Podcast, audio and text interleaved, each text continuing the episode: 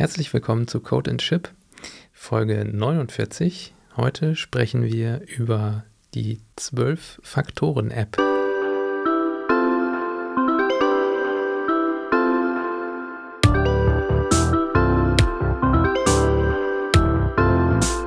Also ich hatte es mir zwischendurch nochmal ange angeschaut, nachdem wir darüber gesprochen haben. Mhm. Und irgendwie habe ich das Gefühl, dass das alles so Standardsachen sind. das ist alles so, ja, no shit, echt? ja, vielleicht hat sich das einfach schon durchgesetzt, ne? Ja, das ist halt nur da, damit irgendwelche Manager und irgendwelche, weißt du, alle so Higher-Level-Leute darüber reden können. Weil alle anderen wissen ja, wie es funktioniert. Oder nicht? Also so, es, es spielt das in deinem Alltag eine Rolle. Also, naja, man hat das halt einmal so eingerichtet und dann läuft es auch so und dann macht Ja. man es immer wieder so. Aber da geht ja jetzt keiner hin und baut irgendwas auf und sagt, okay, 12-Factor-App, wir brauchen eine Codebase. Und dann macht er halt sein Repo. Oh, wir haben Dependencies, ja, dann machen wir das. Und eine Config, ja, dann müssen wir auch noch mal eben was bauen. Das macht doch keiner. Das macht doch keiner so. Also das, das ergibt doch gar keinen Sinn, eigentlich. Auch die Reihenfolge ergibt nicht unbedingt Sinn. Ja, aber wahrscheinlich haben wir einfach noch nicht äh, genug gruselige Projekte und Deployments gesehen. wahrscheinlich sind wir schon so Cloud Native verwöhnt, dass wir es gar nicht anders das kennen. kann sein. Ich kann mir schon vorstellen, dass teilweise irgendwo Leute durch die Gegend rennen und sich, keine Ahnung, irgendwelche äh, WAR-Files zumailen, die dann irgendwo auf dem Server deployed werden müssen mit einer XML-Config, die du dir über einen FTP-Server runterladen musst. Ja. Sowas gibt es garantiert. Kannst du mir mal den Service bauen? Ja, genau. Ja, Bei mir baut das nicht.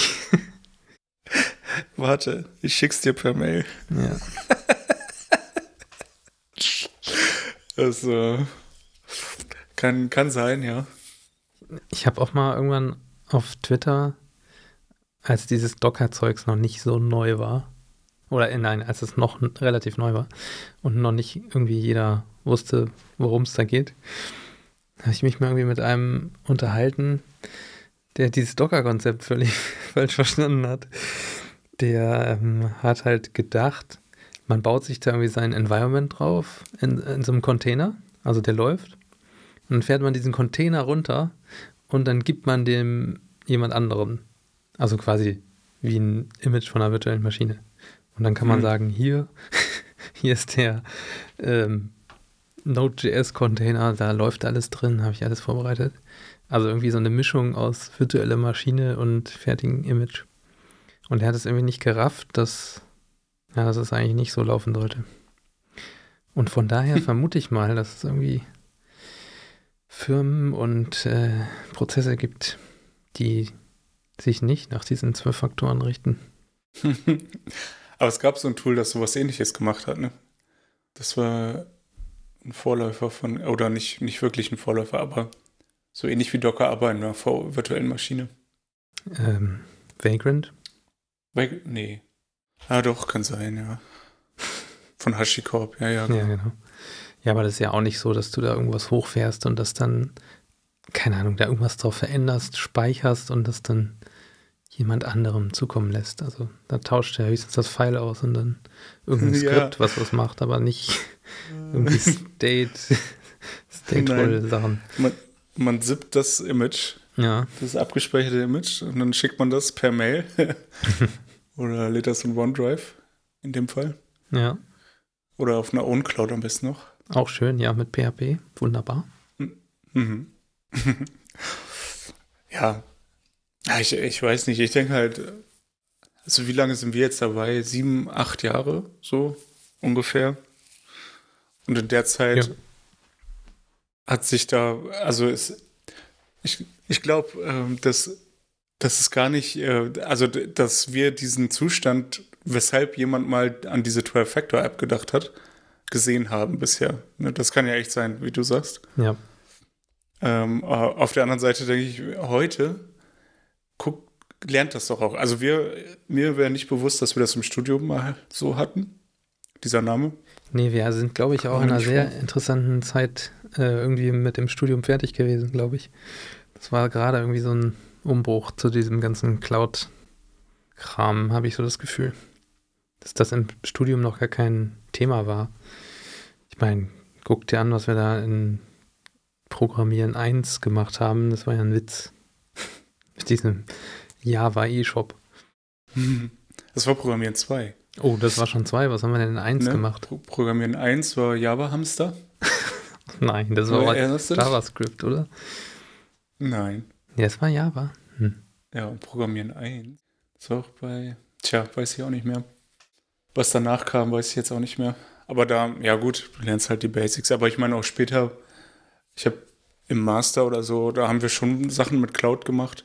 Ähm, aber nicht, ich kann mich nicht daran erinnern, dass irgendjemand mal über 12-Factor-App oder sowas gesprochen hat. Aber die, die ganzen Teile, die da drin vorkommen, sind ja eigentlich auch logisch. Also ist jetzt nicht so, dass da irgendein so mind mindblowing Punkt dabei ist, wo du sagst, krass, da habe ich jetzt noch nie drüber nachgedacht. Ja, aber wäre auch schlimm. Ähm, also es ist ja meistens so, wenn irgendwas gut ist, dann machen das sowieso alle so. Und mhm. wenn es nicht alle so machen, dann kann es wahrscheinlich auch nicht so gut sein oder es ist irgendwie sehr kompliziert. Weil hier bei, Wiki ja, ich, bei Wikipedia steht, dass dieses 12-Faktor-Gedöns 2011 vorgestellt wurde. Und oh, in dem Footer von der Webseite steht Last Updated 2017. Ja, das ist ja wirklich genau die Zeit, ne? 2012 haben wir angefangen. Ja, genau. Interessant, ja. Ich, ich habe halt, also in, in, der, in, in meinen Gedanken äh, ist das so ein bisschen wie Softwarearchitektur. Ähm, oder Softwarearchitektur-Pattern vielmehr, weil du lernst ja einzelne Pattern, auch ähm, während du arbeitest oder im Studium, wie auch immer, und wendest die dann an und ähm, irgendwann, also wendest die sehr genau an, sozusagen am Anfang, glaube ich, zum Beispiel Commander-Pattern oder irgendeins, ne? Ähm, und hältst dich sehr strikt daran und später fängst du an, damit zu variieren und das mit anderen Sachen zu kombinieren und so. Und ähm, ich habe da so ein bisschen das Gefühl, dass je mehr du halt weißt, wie die Dinge funktionieren, desto ähm, nativer machst du das halt einfach. Also hältst dich da nicht mehr so ganz genau dran. Und genauso ist das bei diesem 12-Factor-App. Vielleicht am Anfang haben sich das vielleicht Leute durchgelesen und fanden das cool und so, genauso wie das Commander-Pattern, der erste, der sich das überlegt hat und dann der zweite, der gesehen hat, wie es ist und so, ne? Mhm. Also diesen Zustand gibt es ja immer und irgendwann, jetzt nach zehn Jahren sozusagen, oder mehr als zehn Jahren, sind halt viele Dinge davon so normal, dass du gar nicht mehr darüber nachdenkst, dass du diese Dinge halt einzeln brauchst. Oder so heute hast du halt andere Sachen. Heute ist es jetzt äh, eigentlich schon wieder serverless. Ne? Viele Sachen, von die hier in diesem 12-Factor-App vorkommen, beachten sowas ja zum Beispiel überhaupt nicht. Oder komplett verteilt oder wie auch immer. Ja. Aber ja, sowas muss ich halt auch immer erstmal durchsetzen, ne? Also es müssen ja erstmal alle checken, ja, das ist wirklich da ist irgendwie was Gutes dran an diesem Konzept. Und wenn wir das so machen, ersparen wir uns vielleicht äh, irgendwelche Schmerzen oder müssen nichts neu erfinden, weil sich da mhm. schon mal jemand Gedanken drüber gemacht hat. Ja, aber ist das so? Ist das so, dass es erst sich jemand Gedanken darüber macht oder ist es so, dass es erst alle machen und dann jemand sagt, oh, das könnte ich aufschreiben, da könnte ich ja noch mal was, weißt du, da kann ich einen Vortrag drüber halten oder so? Ist das so rum?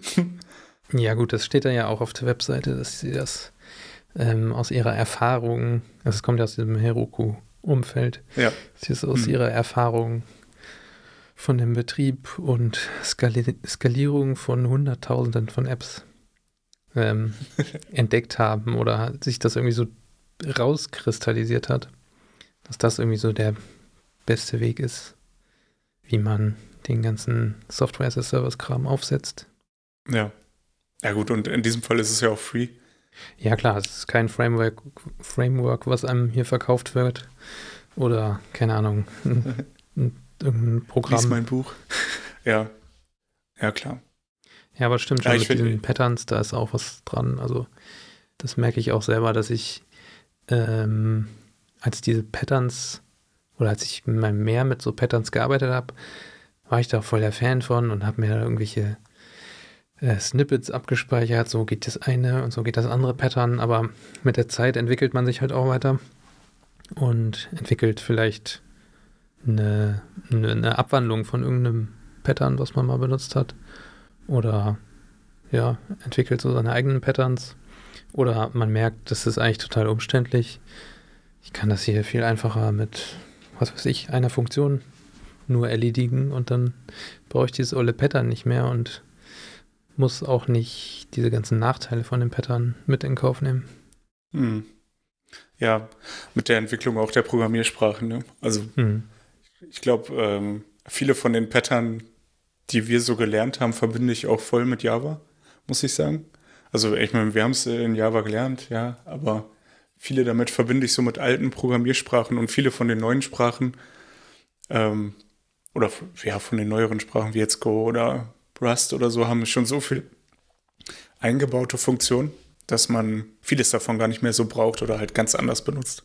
Ja, oder äh, es sind einfach so Low-Level-Patterns, die, die sehr ähm, universell und mächtig auch dadurch sind, wie zum Beispiel ein Interface. Ne? Das ist ja im Grunde schon ein Pattern, aber das kannst du mhm. für alles Mögliche einsetzen. Ja. Und das erledigt halt nicht nur den einen speziellen Use Case, du kannst es auch noch mit anderen Sachen kombinieren. Ja, in Go benutze ich auch tatsächlich gar nicht so viele Patterns. Einzig äh, wahrscheinlich so ein Bilder-Pattern, um jetzt irgendwie ein bestimmtes Struct zu konfigurieren mit möglichen Konfigurationsoptionen. Das benutze ich noch relativ häufig, weil man dann sich so einen Konstruktor einfacher zusammenbauen kann, weil man jetzt wirklich viele ja. Optionen hat. Dann hat man nicht so einen Konstruktor mit zehn Parametern, von denen neun optional sind. Hm. Ja. Ja, darum geht es ja. Ne? Also viele Sachen machen Sinn, aber du denkst jetzt nicht darüber nach, ich brauche jetzt dieses Pattern, mhm. äh, sondern ähm, du nimmst halt das, was du irgendwie so in deinem Skill, Skill Korb hast. Aber ne, dasselbe kann man ja im Grunde auch über diese 12 Factors sagen. Also du würdest jetzt nicht heutzutage hingehen und eine App erstellen und sagen, oder du, du sagst dir, okay, ich möchte jetzt hier eine Anwendung bauen. Womit fange ich an? Und dann guckst du auf, auf die Webseite hier 12factor.net. Äh, was ist Punkt 1? So, das machst du ja nicht, sondern du gehst halt da so durch. Ähm, was brauche ich? Und packst die Sachen so da rein und dann am Ende hast du halt vielleicht 10 oder 12 von diesen 12 Patterns. Oder Factors, meine ich. Und ähm, ich glaube, so ist das ja eigentlich auch gedacht. Oder siehst du das anders? Ähm, ja, vielleicht hat man auch schon ein bestehendes Projekt und man kommt zufällig auf diese 12-Factor-Net äh, und denkt, ah, das ist ja spannend. ich, ich brauche eine Codebase. Muss ich meine Dropbox mal ablösen, wo mein ganzer Source Code drin liegt. Oh nein. Ja. Nee, also jetzt Meinst so du, das gibt es noch? Ja, wahrscheinlich nicht, aber, aber so also Konfiguration. Ja, gut, also bei Codebase, da, da müssten wir dann schon jetzt ins Detail gehen, um da genauer, zu drüber, reden, genauer drüber reden zu können. Ähm, zum Beispiel, du kannst ja auch, keine Ahnung, für jedes Deployment ein eigenes Git-Repository haben, was ja hier beschrieben wird, dass das nicht so gedacht ist. Aber ja, wenn man so ein bisschen äh, von außen da drauf guckt, fände ich zum Beispiel auch die Konfiguration, diesen Konfigurationsaspekt ganz interessant, dass man einfach alles ins Environment packt und man dadurch einfach gar nicht so sich Gedanken machen muss, was ist jetzt die beste Config-Sprache, die ich benutzen kann. Es hm. sind einfach Umgebungsvariablen so, fertig. Muss ich mir keine Gedanken über JSON, YAML, TOML machen. Ich nehme einfach ja. ein Environment. Ja. ja, ich, ja, es ist, äh, es ist halt so genau das letztendlich, ne? du, ja, also ich meine, klar, du kannst dir jetzt alle möglichen Guides durchlesen und äh, in der Programmiersprache nimmt man halt YAML und in der nimmt man irgendwelche Property-Files oder wie auch immer, standardmäßig. Und das kann seinen Job ja auch erfüllen. Also dann ist es halt keine 12-Factor-App. Weißt du, was ich meine? Dann ist es halt so. Mhm. Die Frage ist halt, für mich stellt sich halt am Anfang oder hat sich, für mich stellt sich halt so ein bisschen die Frage, was bringt mir das hier? Ähm, und dann denke ich halt darüber nach, ja, okay, ich wenn ich jetzt überlege, ich, ich baue gerade eine Anwendung und da habe ich irgendein Problem mit der Codebase oder irgendwie, keine Ahnung, so wie wir das entwickeln, ist es schwierig oder man, man faced irgendwelche Probleme, man hat, man hat irgendwelche Probleme, die dann und dann suchst du ja nach Lösungen. So, dann würde ich jetzt hier reingucken und sagen, okay, was sagt denn 12-Factor-App darüber? Dann lese ich mir das durch und denke, ja, okay, so wahnsinnig viel hilft mir das jetzt nicht. Ähm, man kann ja nochmal im Detail darüber sprechen. Aber nee, es ist natürlich kein, kein Architekturguide, so, ne? Genau. Ja. Das ist schon eher so, ja, um den ganzen, die Entwicklung und den Lifecycle von einem Service vernünftig abzubilden. Ja, dann, dann bin ich wieder bei meinem ersten Punkt, den ich ganz am Anfang gemacht habe. Irgendwie kommt mir das so ein bisschen vor, als wäre das halt für Leute, die gar nicht oder die halt so ein Team managen oder die irgendwas reporten müssen. Weißt du, du sagst, wir, wir bauen unsere Apps nach dem 12-Factor-App-Prinzip. Mhm. So, das kannst du überall hinschreiben, ist richtig geil, alle finden das toll. Irgendwelche Leute, die dir einen Auftrag geben, lesen sich das hier durch und denken, boah, krass, so, die machen sich ja richtig Gedanken, gucken sich das ja richtig genau an, so, da kann ich ja alles machen. Kann ich sogar konfigurieren nachher. Voll geil. Weißt du, was ich meine? Mhm. Und dann und dann ist das eigentlich nur so ein Marketing-Tool. Genauso wie Cloud Native. Ist wie so ein Buzzword eigentlich. So, ja, und keiner weiß am Ende so richtig, was es ist. Ja, es ist natürlich schon schön, äh, schön aufgemacht. So, ne? Du hast zwölf Punkte, an denen du dich langhangeln kannst und da ergibt sich ja schon fast so eine Checkliste draus. Ne? Du gehst als äh, Manager zu deinen Entwickleraffen und sagst denen, hier sind zwölf Punkte, mach die mal und dann sind wir ganz toll und ähm, wir, keine Ahnung, wir developen die Konkurrenz gegen die Wand. Aber ja, das ist natürlich immer das Problem mit so Zertifizierung. Du kannst dich zertifizieren lassen, aber dann hast du halt hinterher einen zertifizierten Mist im Zweifelsfalle. das kann halt auch passieren, das ist klar. Ähm, man muss da irgendwie schon ein bisschen auch dahinter stehen und ja, wissen, was man tut.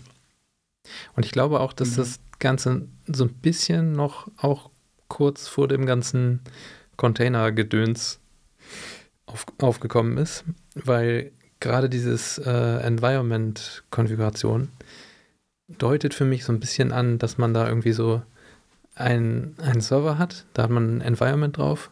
Und dann kannst du, keine Ahnung, zehn von deinen äh, zehn, zehn Binaries parallel von deinem Service laufen lassen.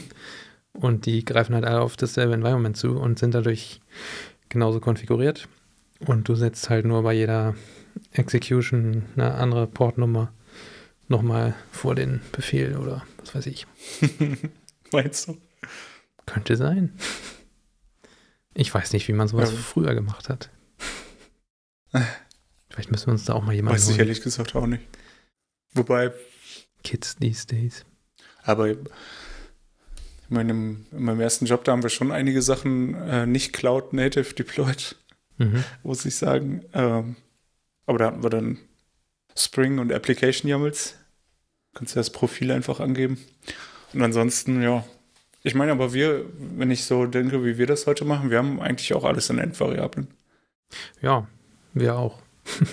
also so abwegig ist es ja nicht, dass das schon dafür gedacht war. Und ich meine, 2011, doch, da gab es ja auf jeden Fall schon Cloud. Und dieser ganze Kram, der kam zwar später nach Deutschland, aber. Wie immer denke, alles äh, digital. Ja, ja. Aber AWS und so gab es ja schon. Ja, und, äh, natürlich, äh, klar. Bleeding Edge gab es das wahrscheinlich schon alles, aber jetzt, ich sag mal Musst so. du mal jetzt eigentlich mal rausfinden, ne? Ich weiß das ehrlich gesagt. Aber doch, doch, das war, das war nicht Bleeding Edge, weil es gab ja auch schon Google Cloud, äh, Google, was gab's denn da? App Engine hieß das, ne? Oder heißt das? Firebase. Google Cloud kam später, glaube ich, dieser ganze Cloud-Kram.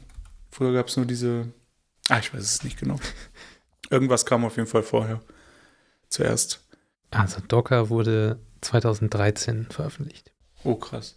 Siehe auch unsere Docker-Episode, oder? Das kommt mir irgendwie so bekannt vor, als ob wir da schon mal drüber gesprochen hätten.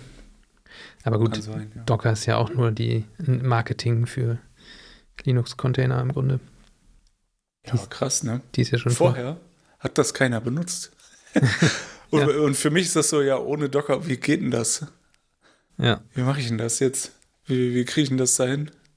Aber schon krass eigentlich. Dieses ganze grundlegende Konzept, die Linux-Containers, sind von 2008. Hm. So, wenn die Leute, die heute oder die jüngeren Leute, die heute aufwachsen und dann ohne Kartenzahlung oder so. Wie hat man das früher nur gemacht? Äh, du hast ja immer Bargeld dabei gehabt, ist so verrückt. Ja, es ist wirklich so. Wird dir nur geklaut. Ja, schon spannend. Ah, dann könntest du ja tatsächlich recht haben, wenn das 2011 rauskam. Klar, die haben das hier geupdatet, dann wäre ja interessant, wie die erste Version ausgesehen hat. Muss man eigentlich mal im Google äh, Cache zurückgehen. Kannst ja auch den Source Code auf GitHub angucken. Kann man auch. Dann nur 750 Commits. Oder vielleicht vorher mal machen sollen. Hm, ja, ist live ein bisschen schwierig, ja, das stimmt. ja, aber selbst in der, äh, also als wir in der Hochschule im Studium waren, da haben wir ja auch so eine so einen Server gekriegt, wo wir unseren unser tolles Gaming-Projekt äh, hosten konnten. Weil da habe ich das Backend gemacht. Mache ich heute immer noch. ähm, und ich durfte das da auf irgendeiner VM deployen. Also dieses gruselige Java-Ding habe ich dann da irgendwo gestartet und dann lief das da auch im Rechenzentrum. Und Da, da war nichts mit Containern oder wo sie gesagt haben, Nee. hier, schick uns mal dein, dein Image, weil das gab es da halt noch nicht.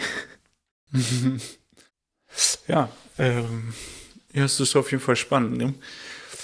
Wir haben quasi diese ganze Entwicklung mitgemacht und äh, heutzutage denkt man sich, wie kann man das machen oder wie konnte man das überhaupt machen? Ich weiß noch, äh, die ersten Projekte, die wir bei Kunden hatten, als ich angefangen habe, richtig zu arbeiten, da gab es auch einfach nur eine VM. Mhm. Und dann lief das halt drauf. Und dann teilweise gab es da nicht mal irgendwie Blue-Green-Deployment oder irgendwie einen zweiten Service oder so. Ja, Wo du ja. heute sagen würdest, ein Service, eine ohne Replika, wie, wie was ist denn das? Ja, Und normalerweise gehst du sogar Multi-AZ oder so ein Kram, Mhm. wenn du richtig stabil sein willst. Ja, wir können wirklich noch behaupten, dass wir Cloud Native sind. wir sind drin aufgewachsen. Quasi, ne? ja. Ja, und man hat noch das Alte so ein bisschen mitbekommen, für schlecht befunden und das Neue ist jetzt eigentlich ganz nice. Wer weiß, was da noch so kommt, aber siehst du denn Ja. wirklich so ähm, Lambda-Funktionen als das nächste Ding? Ja, also wir benutzen das viel und wir haben da auch ziemlich viel Logik drin mittlerweile. Mhm. Und es ist halt deutlich günstiger als ähm, ein dauerhaft laufender Service. Und es ist halt, ähm, ja, also es splittet die, die, den Service halt noch viel mehr au- auf. Ne? Du hast jetzt äh, statt einem Service hast du halt 30 Lambda-Funktionen. Und äh, an, an AWS gibt es dann sowas, das heißt äh, Step Functions. Da kannst du auch relativ komplexe Logik mitbauen Mhm. die dann quasi einen Service nachbildet. Das heißt, ähm, über die Step Functions regulierst du dann den Datenfluss zwischen den Lambdas und so, ne, so ungefähr. Und die, das System funktioniert schon ziemlich gut, aber du hast halt, du lagerst halt die Komplexität aus dem Code oder die, ja, die Architektur, die du normalerweise im Code hättest, lagerst du halt aus in, in die Cloud und da hast du es dann ja auch irgendwo in Terraform oder in also ich sehe da jetzt nicht den wahnsinnigen Fortschritt, aber wir sehen halt schon, dass die Geschwindigkeit verbessert ist und die Änderbarkeit. Ne, du könntest jetzt irgendeinen einzelnen Teil davon in einer anderen Sprache machen, weil es dafür besser ist, Mhm. zum Beispiel. Oder wir haben ganz viel so I.O.-Sachen, wo Dateien gelesen werden, verarbeitet werden und wieder irgendwo hingeladen werden. Ähm, und das geht halt super mit Node.js zum Beispiel, weil du kümmerst dich nicht darum, es ist sowieso alles single-threaded in der Lambda. ähm, und mit Node ist, äh, was weiß ich, JSON verarbeiten halt super easy. Mhm. Ähm, musst keine Mapping-Klassen haben, du machst das halt einfach fertig oder mit Python oder wie auch immer. Ähm, wo es halt so Spezialsachen für äh, Finanzdinge auch gibt.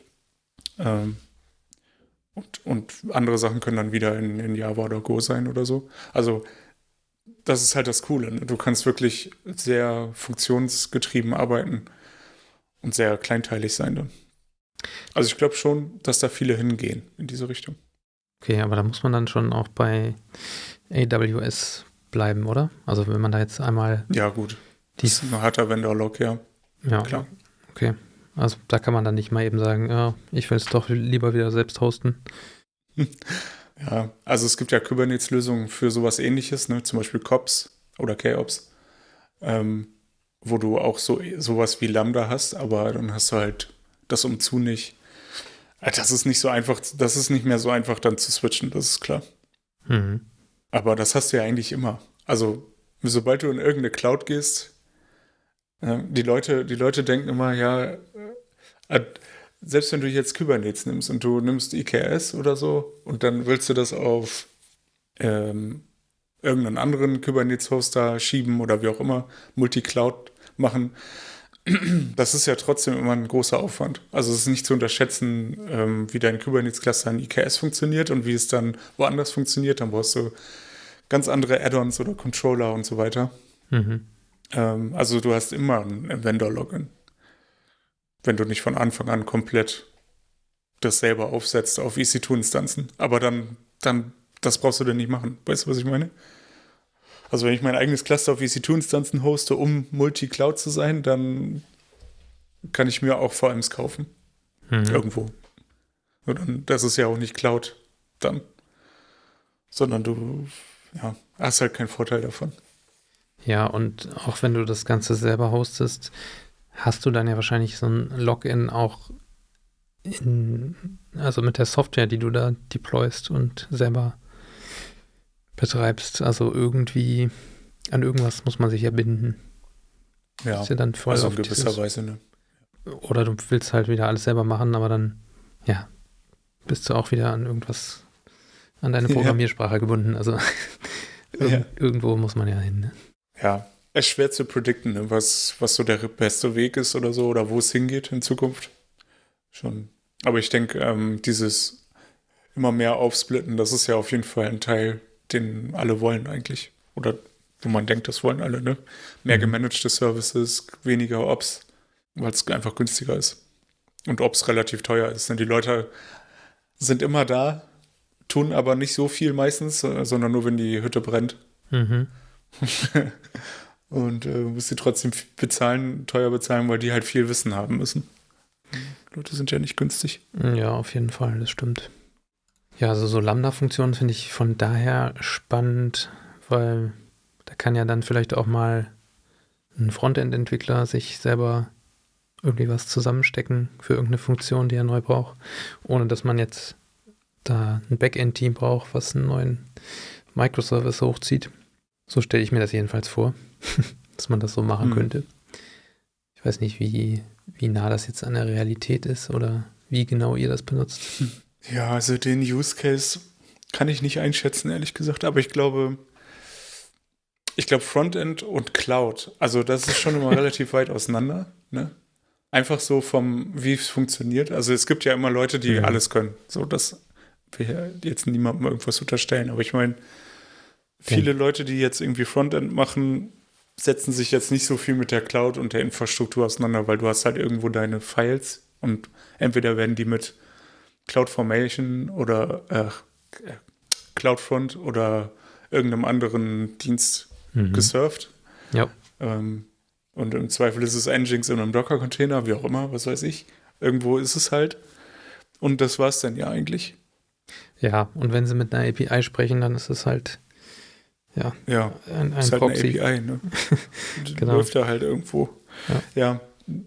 Ja, deswegen denke ich immer, ja, als Backend-Entwickler musst du schon ziemlich genau wissen, finde ich, ähm, wo dein Kram läuft und was der so macht und mit wem der so spricht und warum das alles so ist, wie es ist. Das müsste man dann schon wissen. Ähm, weil das eine entscheidende Rolle spielt mittlerweile. Ne? Also dieser ganze Cloud immer wichtiger. Hm. Nee, ich hatte jetzt eher so gedacht, also wenn man jetzt wirklich so produktgetrieben denkt, dass, keine Ahnung, Marketing will in irgendeiner Ansicht da jetzt noch, keine Ahnung, aus verschiedenen Services verschiedene Informationen äh, darstellen. Mhm. Keine Ahnung, meinetwegen dein Username und, boah, keine Ahnung, alle Produkte, die du jemals gekauft hast.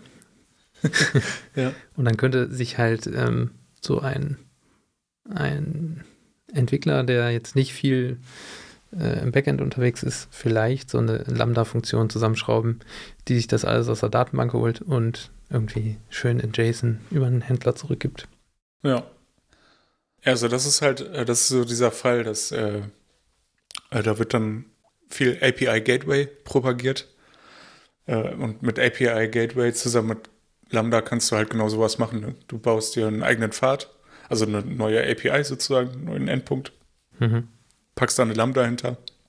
Die macht dann, was immer sie macht. Und gibt halt die Daten über die, über das API Gateway zurück und du hast halt dann diesen HTTP-Endpunkt direkt und kannst damit Sachen machen. Und dann musst du dich um nichts weiter kümmern. Das ja. ist quasi genau dieser Fall, den du. Okay. Ähm, ja, API Gateway benutzen wir nicht. Da war jetzt auch schon mal die Frage, ob wir das brauchen. Aber ja, bisher sind wir ohne klargekommen. Ja. Kommt auch immer drauf an, was man für ein Produkt hat. Mittlerweile gibt es auch ähm, Lambda Function URLs. Jetzt schon ein paar Monate. Mhm. Dann kannst du quasi die, Lambda Function ohne weiteres direkt erreichen über diese URL. Das geht, glaube ich, auch. Also ja, natürlich kann man diesen Fall machen, wenn jemand dann noch, keine Ahnung, kann, kann ja im Frontend, kann man meistens Node.js oder JavaScript, dann kann da wahrscheinlich sich mal eben da was zusammenklöppeln, ja.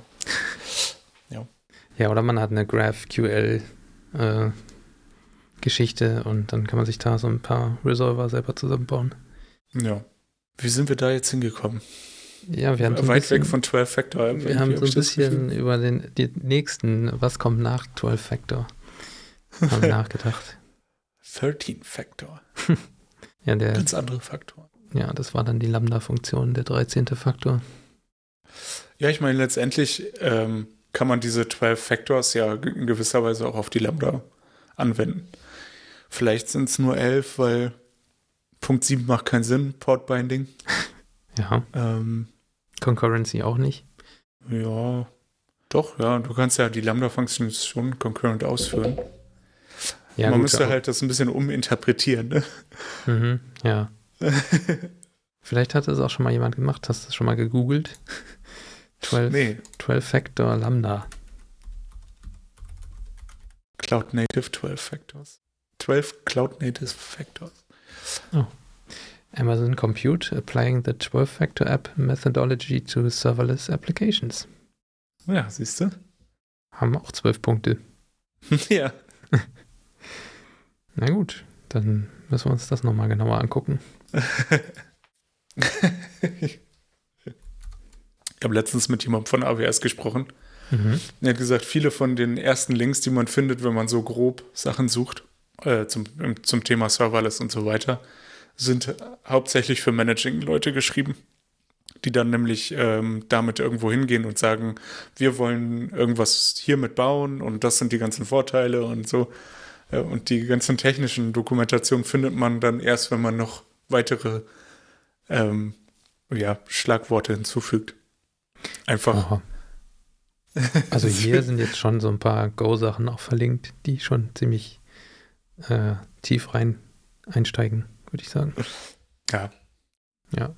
Kommt, Aber kommt wieder zu Punkt 1 zurück. Genau, das kann ich mir schon auch vorstellen, weil, also, es würde ja auch kein Entwickler, also ja, wie du halt auch schon gesagt hast, es geht kein Entwickler hin und googelt, wie baue ich das jetzt hin? Also, es ist irgendwie klar, dass ein Manager daran beteiligt ist, sowas aufzusetzen. Und die Entwickler sind dann halt, entweder die setzen das um die bauen jetzt irgendwo äh, einen Teil davon oder sie entwickeln damit was. Und dann sind sie quasi schon in dem gemachten Nest der 12-Factor-Methode und müssen sich darüber keine Gedanken mehr machen. Ja. Aber ähm, man könnte jetzt die Themen, die, die letzte, das letzte Thema hiermit auch nochmal verbinden. Würdest du das komisch finden, wenn dir jetzt jemand gegenüber sitzt im Interview und sagt, ja, wir arbeiten hier immer nach 12 Factor? Ich glaube, also kommt drauf an, wer das sagt. Wenn es jetzt irgendwie der Re Recruiter sagt, dann würde ich sagen, ja, gut, schön. Aber wenn, wenn das jetzt irgendwie so der CTO sagt und ganz stolz ist, dann, dann würde ich, glaube ich, ein bisschen skeptisch, skeptisch, werden. Ja. Hm? Seit wann, würde ich dann vielleicht mal fragen.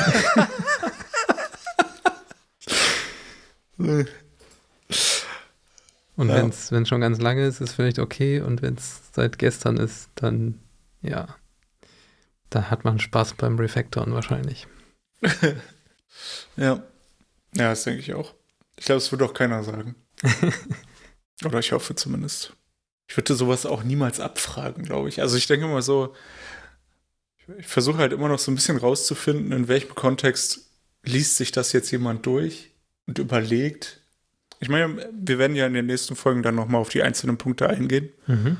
Und ähm, da findet man sicherlich gute Sachen drin, so ist das nicht. Aber wenn, ja, ich, ich ja, ich denke halt irgendwie immer so, es kommt doch selten vor, dass man jetzt irgendwie sucht, wie man so eine ganze App aufsetzt und so oder wie so feste Prozesse oder so sich, das will man ja eigentlich gar nicht. Man will ja irgendwie möglichst frei sein und möglichst denken so, ich habe jetzt dieses Problem, das löse ich und dann habe ich das Problem, das löse ich auch und so und dann nach und nach kommt man halt dahin, dass man diese Punkte erfüllt oder dass man Teile von diesen Punkten erfüllt oder wie auch immer oder so, aber ja, ist vielleicht wirklich der Zeit geschuldet, ne, dass so, wie du am Anfang gesagt hast, dass Leute früher halt wirklich gestruggelt haben, sich zu überlegen, wie, wie, wie sieht meine Anwendung eigentlich aus, was, was macht die, wo sind die Boundaries und so.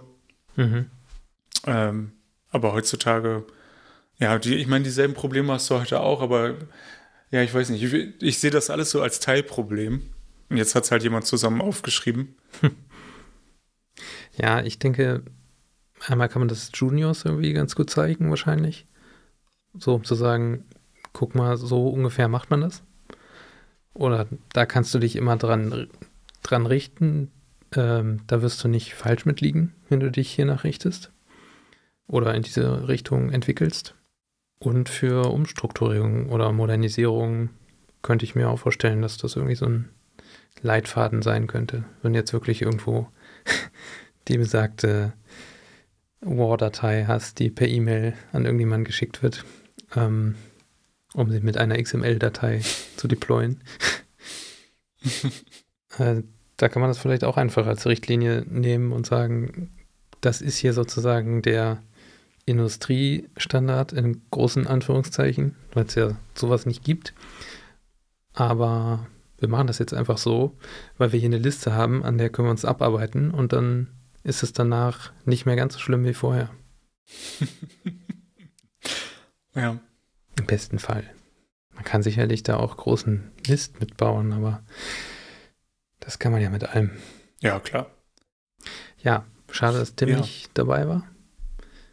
Aber vielleicht kann er dann nochmal in einzelnen Teilabschnitten seinen Senf dazugeben.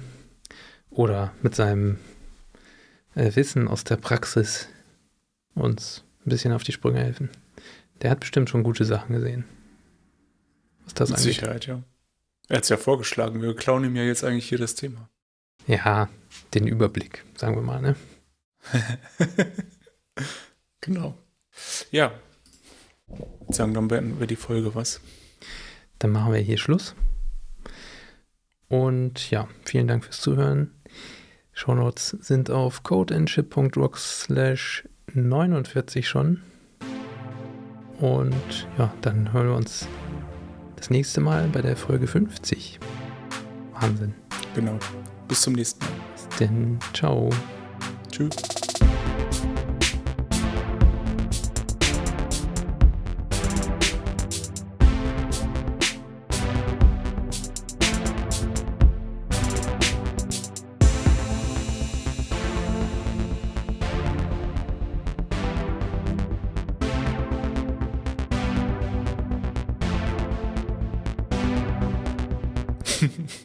Diese deutsche Übersetzung ja immer noch schlimm. ja. Da haben wir gar nicht drüber gesprochen, ne? Über, nee. über die Webseite an sich. Also erstmal diese deutsche Übersetzung, die finde ich irgendwie komisch. Und warum bitte nimmt man römische Ziffern, Zahlen? also klar, eine 10 römisch sieht cool aus, weil es ein X ist, aber eine 8 ist absolut lächerlich. Vor allem wenn man sich das in einem Monospace-Font mal angucken würde. Absolut lächerlich. Ja, aber ich bitte nicht. Naja. Aber das sind vier Zeichen für eine Zahl, die eigentlich nur ein einstelliger Bereich ist. Ach komm. Was, was für eine Verschwendung. ist quasi Ja. äh, dasselbe wie Tabs versus Spaces. Hm.